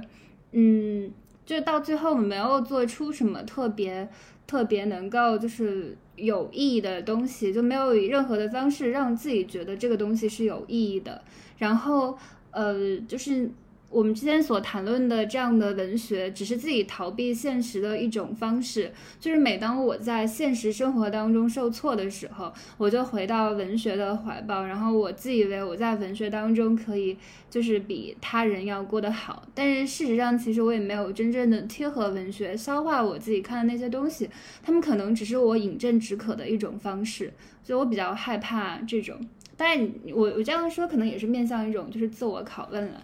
就是。就就就是就是说我希望我自己在现实生活中能过得好一点。然后，然后你今天刚才就是你说到，就是说，呃，就是夜夜有那个，呃，要至少要活下去是吧？那我我要活下去。不是，就是就是就是说，既然既然喜欢一个人，最好的方式就是买他的书。那那其实大家除了买，至少还有文学，也可以买这个桑戈马尔的《守夜者》。这个是下周作为编辑生涯编辑的第一本书。这本书的这本书的这个亮点在哪里呢？它虽然是一个非洲女性的故事，但它其实是，呃，就是就是说，这个女主人公她叫库姆巴。然后她的丈夫在一次船难当中丧生了，然后她就要通过，但是她可以发现她自己可以通过写作，然后跟她自己的亡亡夫对话。那其实这样的一个小说，它就是也有一个就是现在比较就就比较喜欢的概念，就是女性写作的概念。哦，就是是不是这个这个说的太生硬了？但它其实还是一没有啊，这本很真实。我们真实的卖书不就是这样吗？然后，但是但但是但是但是，我觉得就是呃，就是让我特别开心的，就是就是说，除如果说你说整个工作都是比较呃。就是狗屁工作的话，但是我觉得能给一本书找到一个非常好看的封面，是我特别开心的一件事情。就是我第一次工作的时候，然后我就是去联系了，就在我还根本就不知道封面设计单应该怎么写的时候，就是有去联系那个潮汐图的设计师。然后但那个潮汐图的设计师之前，我们出版社还没有跟他合作过。但是很多时候就是有同事就是说，作为新人还是不要去这样尝试，就是这样会有风险嘛。但还是希望书有一个好看的封面，所以就。这个就是现阶段的一个比较开心的事情，就是能给自己喜欢、能给自己编的书找到一个好看的封面。我觉得这里也可以预告一下，我们播客未来可能会做一期跟非洲文学有关的专题，因为刚好我们最近收到了译文社他新出的古尔纳的小说的集，我们最近也在看，所以可能最近也会聊一些非洲的文学，但就在我们的播客席地而坐。当然这个就是后话了。然后我觉得其实下周刚才提到三哥马尔的守夜者，也是他今年一个很具体的一件开心的事情，就是我我是一个很容易开心的人。他也很容易嗯。嗯，然后，那你还有什么要说的吗？你不是还要问我？哦，我知道，那那我就问你最后一个问题，就是其实它本来更加的尖锐，但是我们在对提纲的时候，我把它改的稍微温和一点了。就是我想要问曾晨的是，就是很多写作者他都会面临一个问题，就是会被读者或者是身边的人质疑，就是写的是他们自己。然后你觉得一个写作者他在抽取自己生活经验的时候，该如何平衡？就是你所写的那些人的隐私，还有你个人创作的这样的一个边界。然后你觉得一个写作者他可以就是将他自己身边认识的这些人作为他的写作素材吗？就如果那些人哪怕就是你已经经过了虚构和加工，不是完完全全的写他们的生活，但是他们如果就是。在当中看到了自己，然后他们感到不是特别的开心的时候，那你会怎么办呢？你觉得在这个里面有一个道德的东西在吗？我现在的想法是，因为它其实涉及到一个伦理问题，就是说，当我们通想通过文学作品传递说，想要去在乎具体的人的时候，那如果你这个作品伤害到具体的人，你的这个写作是不是？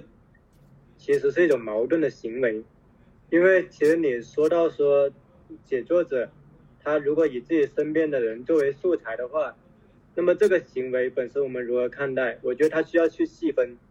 比如说有一种，举个例子，你像波拉尼奥，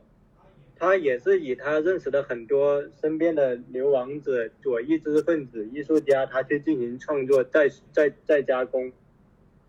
然后但是。呃，我们在看他的作品的时候，其实很少会觉得说波拉尼奥有去刻意的挖苦讽刺他认识的人，因为你会注意到，其实波拉尼奥他是通过一个很严肃的、审慎的态度来去面对他所处的历史，他所处的人物。那在这个时候，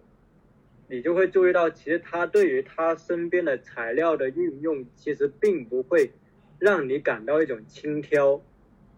我认为，其实很多读者他认为有问题的，其实并不是说作家运用他身边的人去进的材料进行再创作，而是说他在里面感受到一种轻佻，或者说一种非常的不负责任。比如说，我之前曾经看到过一个事件，是在美国的，就是说有一个小说家，他把跟他同为创意写作班的另一个写作者。他把那个人写进小说之后，就是对他非常的挖苦，然后把他塑造成一个，总之是一个非常刻薄，然后非常伪善的这么一个人物。而且他在创作的之前呢，也并没有跟那个人打招呼，也并没有，因为他本身写的就是个讽刺那个人的行为。那怎么看待这种行为？我觉得，我觉得首先这种行为就是。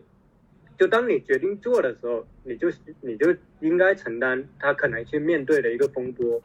就是说，他可能并不是上升到一个法律层面说他需要负什么刑事责任的一个程度，但是他可能会经受相应的一个舆论上的或道德上的压力。那如果当你已经决定写这个事情的时候，那你就注定了要扛下这个压力。我觉得这就是一体两面的，就是当你做这个事情的时候，你就要承担他所可能会面对的一个。一个风险在那里，但是呢，我们又说另一种情况，另一种情况是，如果你去对素材去进行挖掘，然后你去进行一个重新的虚构一个加工，而你其实你最后所表现的东西，你最后所表现的东西已经并不是单纯说去为了挖苦、嘲讽你身边的人，而是你只是想表现一个现象，可是呢？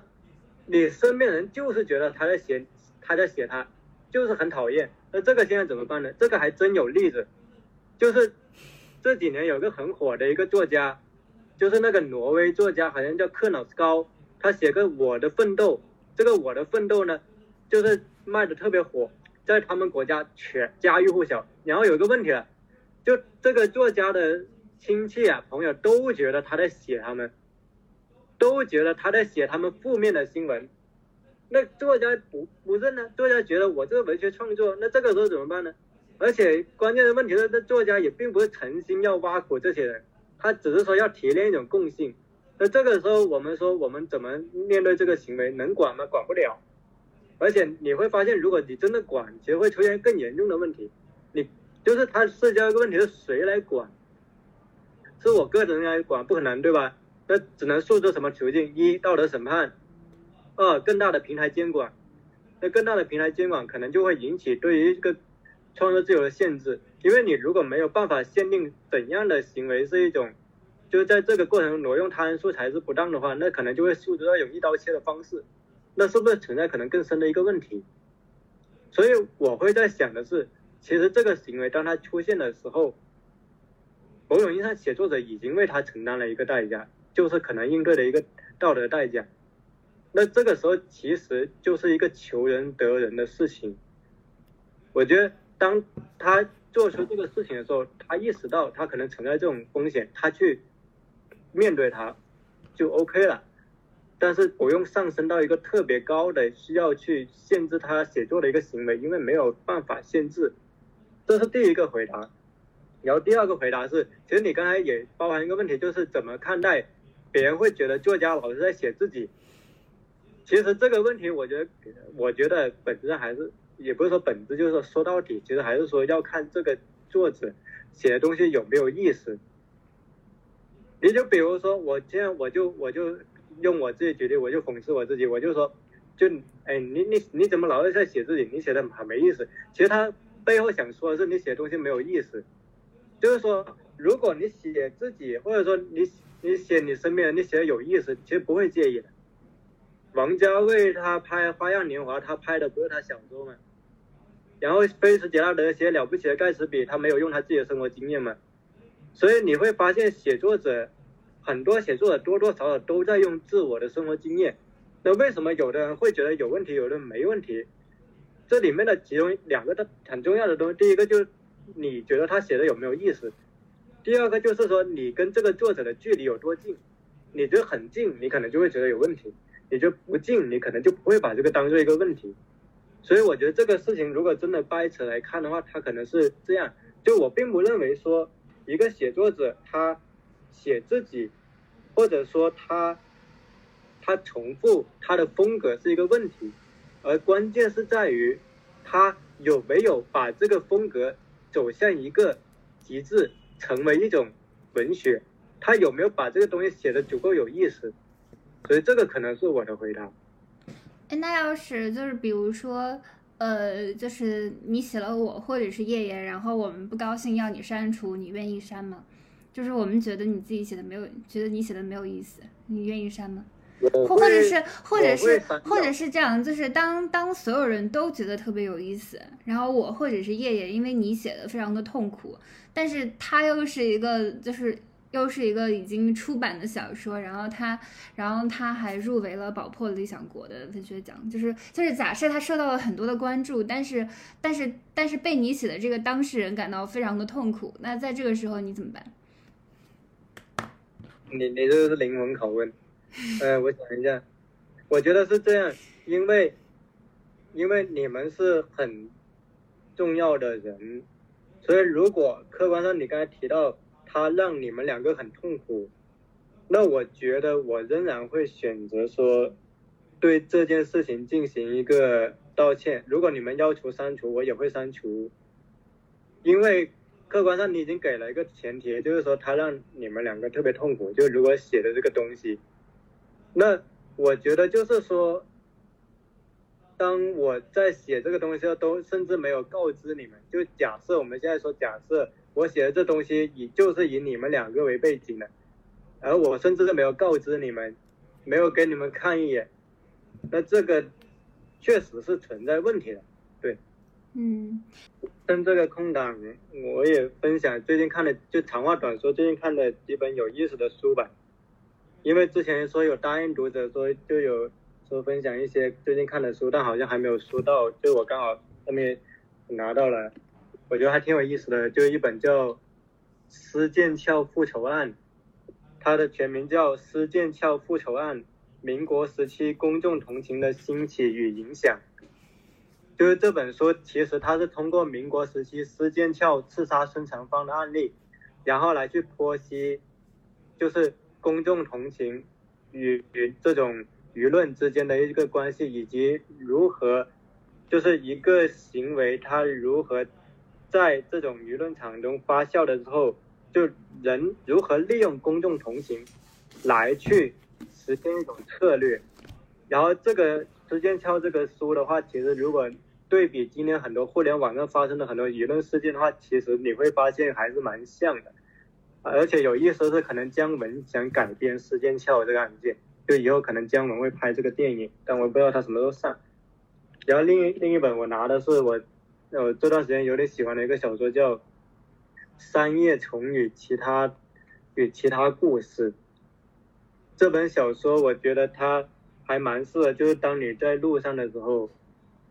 当你在路上的时候拿拿这一本去读了，这个作者这一生就出了这一本小说集，他二十多岁就去世了，所以其实还是蛮可惜的。然后这本小说集，它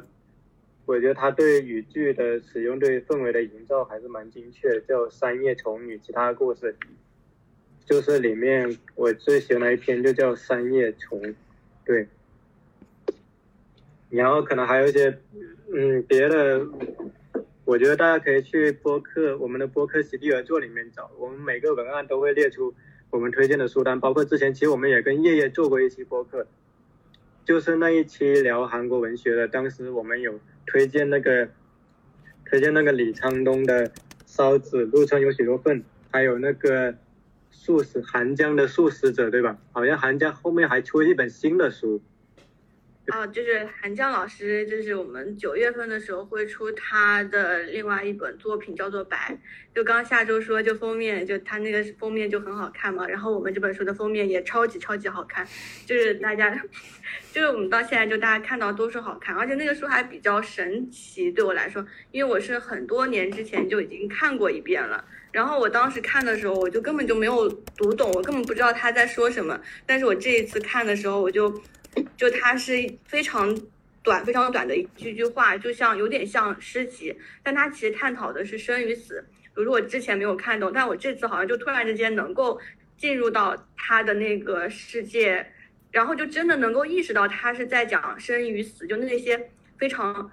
悲凉的那些你可以感知到的东西，我觉得还挺神奇的。就期待九月份可以跟大家一起看这本书。啊那我最后也可以分享一本我最近读的比较有趣的书，就是这个南京大学出版出的这个《虚格林童话门后的秘密》。就是就是今天我们也是一直谈到了自己童年的，就是什么时候开始喜欢上文学，还有对自己有影响的那些书嘛。那我觉得很多人其实都是有看过格林童话，然后这本书它其实是对格林童话的，就是不断的编辑的这个过程，它做了一个分析，就是可以了解格林童话的呃前世今生。就比如说格林兄弟在最开始编纂格林童话的时候，它不叫格林童话，它其实是叫儿童家庭与。儿童与家庭童话故事集，然后在那个时候，它其实体现了大量的暴力的情节。然后还有就是，你可以就知道格林兄弟他，嗯，就是为了顺应儿童教化的这个需求，还有他们自己体现的那一些价值观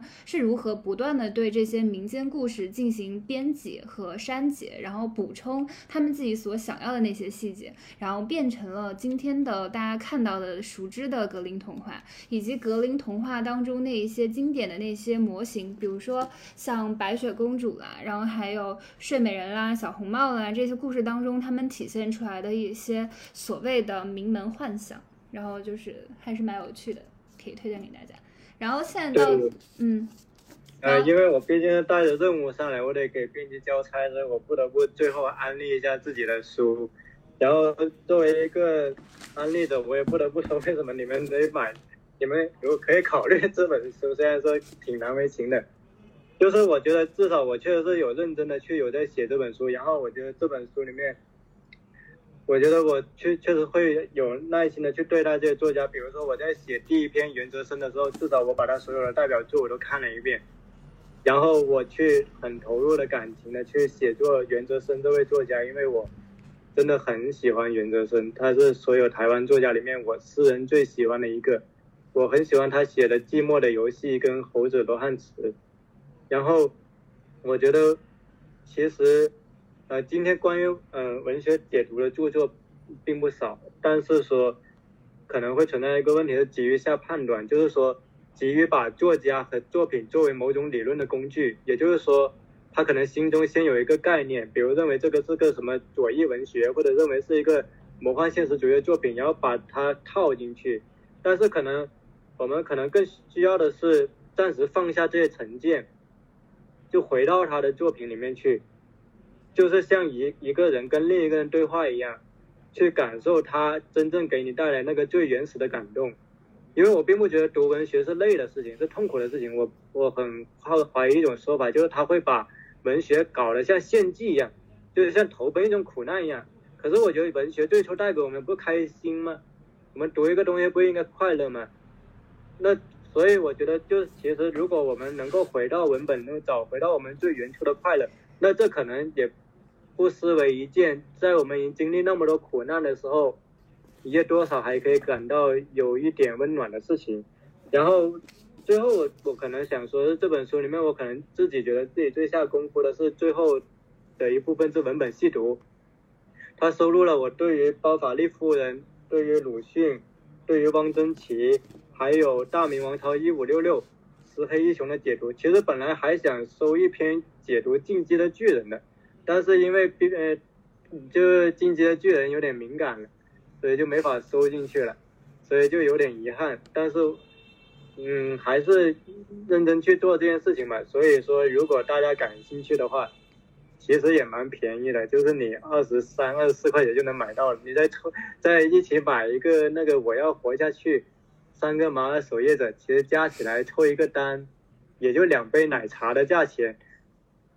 就让我们开心一个晚上吧。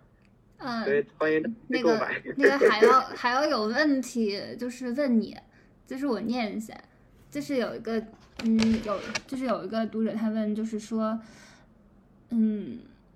有有一种写作是为不断完美自己的手段，第二种是求不再孤单的鸣叫，第三种是求以文字影响他人。然后除了这些，你觉得还有什么别的写作的动机？这个还要就是问你读五百页的中文小说要花多长时间？就想看你看书的速度。有没有可能有一种写作是不写呢？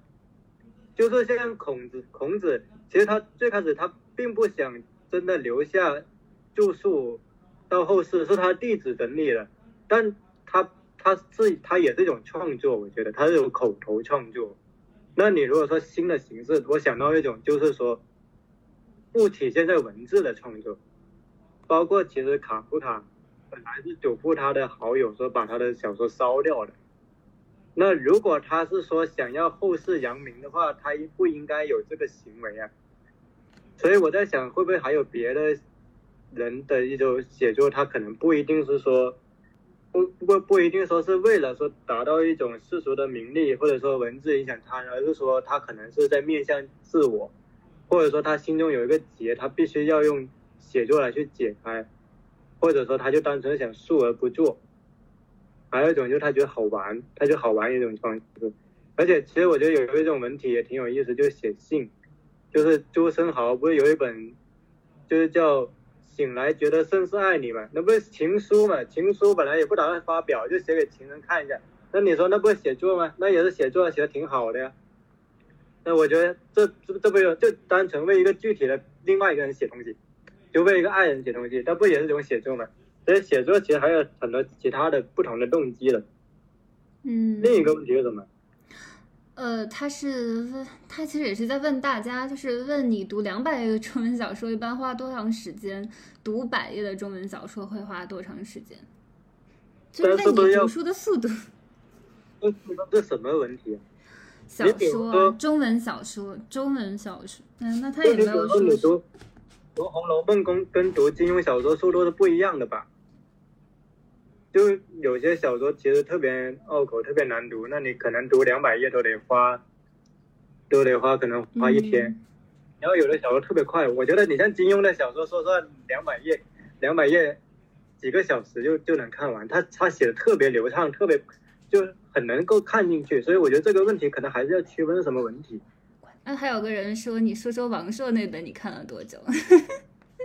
王朔那本我我熬了一个大夜，然后又看了一个上午，加起来的话加起来可能有一天半吧。但我、嗯我看的是那个他出的那本，他其实有四四本，他现在只出了一本，那一本有七百多页，然后但是他总共四本加起来有一百四十万字。据说蒋方舟看完了一百四十万字，啊，但我们现在我们外面的读者只能看最后一卷，所以我是花了一天半吧看。还有个问题是问你写作能不能改变现实？写作可不可以改变现实？我想个具体的例子。哎，我我想到一个具体的例子，就是前不久不是张纯如的《南京大屠杀》，就是又被人翻起来吗？嗯，这是他用自己最珍贵的时光气力写的一本书。其实在，呃西方学界，经常南京大屠杀这个事件是不被重视的。但是不正是因为有张纯如这些学者花倾注自己的心力写出像《南京大屠杀》这样的书，可能才让这样的事件得到西方甚整个世界更加严肃的对待吗？那它不是一种改变吗？然后我觉得可能更具体的一些例子，就比如说，我们经常会看到一些，嗯、一些特稿，一些记者他从现场，他把一个本来不被允许发出来的东西，他给公布了，让大家关注到这个事情，进而可能就可能影响那一个具体的受害者他的命运。那这不是一种写作对对于现实的一种直接的参与吗？所以我觉得，其实某种意义上，写作是否能改变现实是一个伪问题。当你的写，你投入到这个场域的时候，它多多少少都改变一些东西，可能是改变一个人，可能是改变一个事件，但它一定是产生某种影响。包括其实这一期我们有邀请叶叶，那叶叶其实有谈到很多韩国文学，他就是有实际的参与到一些社会事件改变的。就叶叶其实也可以聊这个话题，就是韩国文学作品它对于公共议题的回应这种。然后，然后我再插一个，就是也有人问爷爷，韩国文学的账号是不是专注于韩国当代文学作品？哦，我那我可以一起回答一下，就是嗯我其实每次就讲到韩国文学的时候，它其实韩国文学它有一个非常大的特点，就是对就是对现实、对社会议题的关注。我也经常举一个例子，就是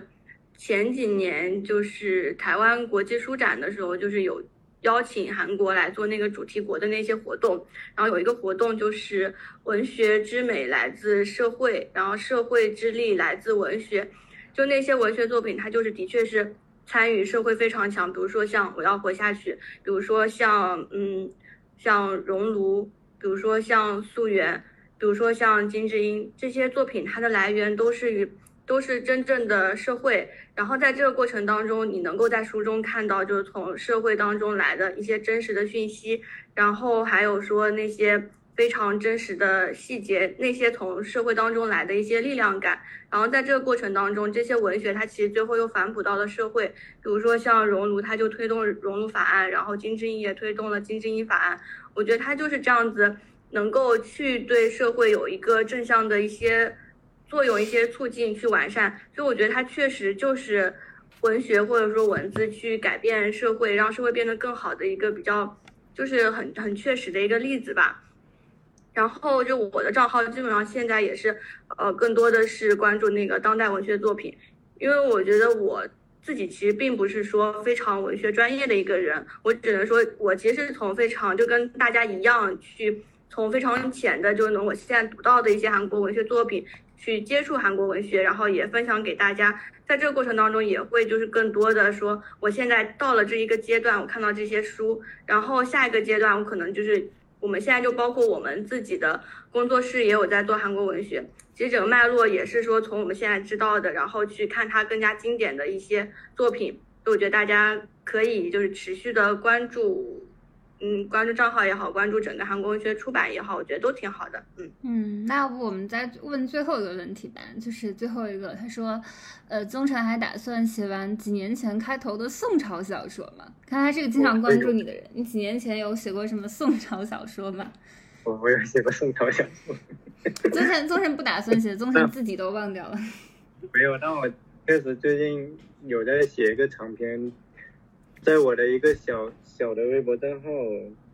不过现在还是个笔记的状态，所以也没有说打算正式的发。就当然，如果感兴趣的，可以去一个号叫“的小黑屋”，就是我会在里面随便瞎写点东西。对，要不就等等等彻底写完再说这个东西吧。那要不我们今天就到这里了，就是。就是那个，如果就是对增城的新书感兴趣的朋友们，就是欢迎在在就是购买这本书，就是直接去当当也可以。然后然后要不我们就结束了。如果喜欢下周跟夜夜的朋友，欢迎购买三哥麻守夜枕跟我要活下去。这个，然后然后那那那那我们就就是。就是明天晚上 JustPod 还是有活动的嘛？就是明天晚上同一时间，就是晚上七点钟，依然会有这样的直播。明天对谈的书目是《看不见的女性》，嘉宾就是刘海平，主持就还是每个月总有那么几天的主播依兰、敏捷和阿秋。那我们今天就到这里啦，就非常感谢大家，就是能够在晚上抽出时间来收听这一期节目。就希望大家都开心，拜拜。总是迷恋水中倒影的自己，总会为你穿上漂亮的外衣，在云端坠落后不堪一击，却仍旧搭起虚幻的云梯。知道没有什么能使你满意，直到那些伤口不再能痊愈，你早已失去了爱的能力，这里的风景还能有什么意义？